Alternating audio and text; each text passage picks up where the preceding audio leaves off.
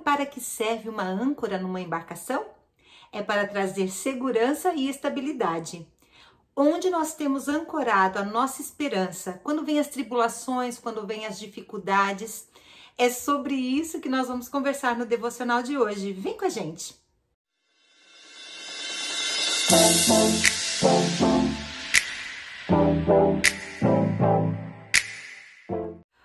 Olá, eu sou a Fábio e esse é o nosso devocional diário Meu Plano com Deus. Hoje é dia 15 de agosto e para você que acompanha a leitura anual da Palavra de Deus, os capítulos para hoje são Salmos 91 a 93 e também Romanos 15, do versículo 1 ao versículo 13. Vamos para o nosso devocional e o tema de hoje é Âncora de Esperança. O texto que dá base para a nossa reflexão fica em Hebreus 6, do versículo 13 ao versículo 20. Eu vou ler para você Hebreus 6,19. Esta esperança é uma âncora firme e confiável para nossa alma. Ela nos conduz até o outro lado da cortina, para o santuário interior.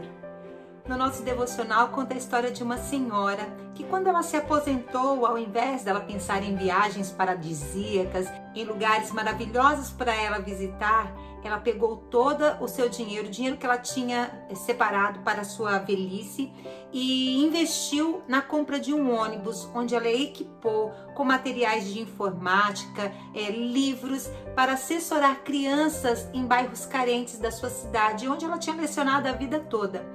Este ônibus, o qual ela denominou o ônibus brilhante, era um ponto, uma âncora para aquelas crianças, um lugar de esperança, porque a vida daquelas crianças era muito difícil e ela podia proporcionar esperança, visualizar uma vida diferente para aquelas crianças através dessa atitude que ela teve fazendo esse ônibus brilhante. O escritor de Hebreus lembrou aos cristãos que em tempos difíceis poderiam encontrar esperança em Jesus. O escritor descreveu uma esperança como uma âncora, no verso 19, antiga metáfora para estabilidade. No período que viviam os hebreus, quando o escritor né, fez essa carta, eles estavam vivendo uma grande apostasia. Muitos estavam desviando da fé. E o autor de Hebreus lembrou aos cristãos que a esperança deles estava em Jesus.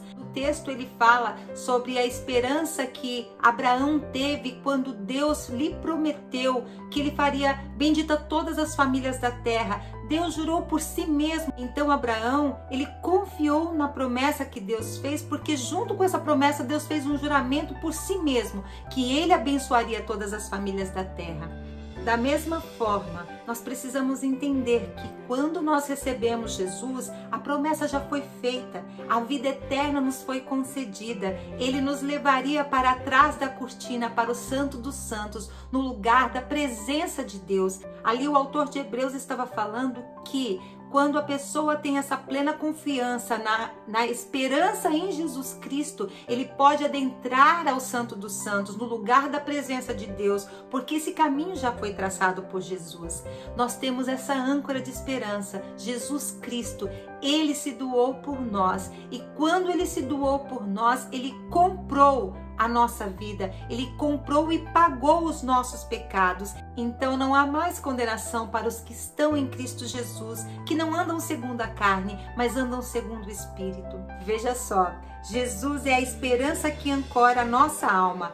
Nosso relacionamento com Ele nos aproxima do trono da graça, onde podemos lançar as nossas preocupações sobre o Deus amoroso e poderoso.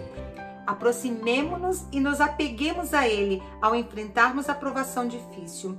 O seu amor proporcionará paz, força, conforto e, acima de tudo, esperança que se manterá firme em qualquer tempestade. Você pode se fortalecer também lendo Romanos 8, 28 ao 39. Lembrar-se de que estamos ancoradas em Jesus antes, durante e depois das provações traz segurança e paz. Vou ler para você um outro versículo que está nesse texto base da nossa reflexão. Deus prometeu por meio de um juramento para que os herdeiros da promessa tivessem plena convicção que ele jamais mudaria de ideia. Em quem nós temos depositado a nossa confiança? Em quem nós temos nos ancorado? Quando vem o dia mau, o dia difícil, o dia cinza, quem nós estamos buscando? Temos nos alimentado das coisas que vêm na nossa cabeça, de influências externas, ou nós temos buscado em Deus nos ancorar, ter esse equilíbrio, esse alicerce, essa esperança em Jesus? Pode estar acontecendo algo terrível na tua vida, mas eu quero te dizer, minha irmã, você precisa entender que Jesus é suficiente para todas as coisas. Não há nada impossível para ele, não há nada que ele não possa fazer. Você precisa confiar, acreditar e ele traz toda a plenitude, a paz que excede todo entendimento, que a gente não pode entender. Ela guarda o nosso coração em Jesus Cristo. Então fique com essa palavra, que o seu domingo seja maravilhoso. Um grande beijo e até o próximo vídeo.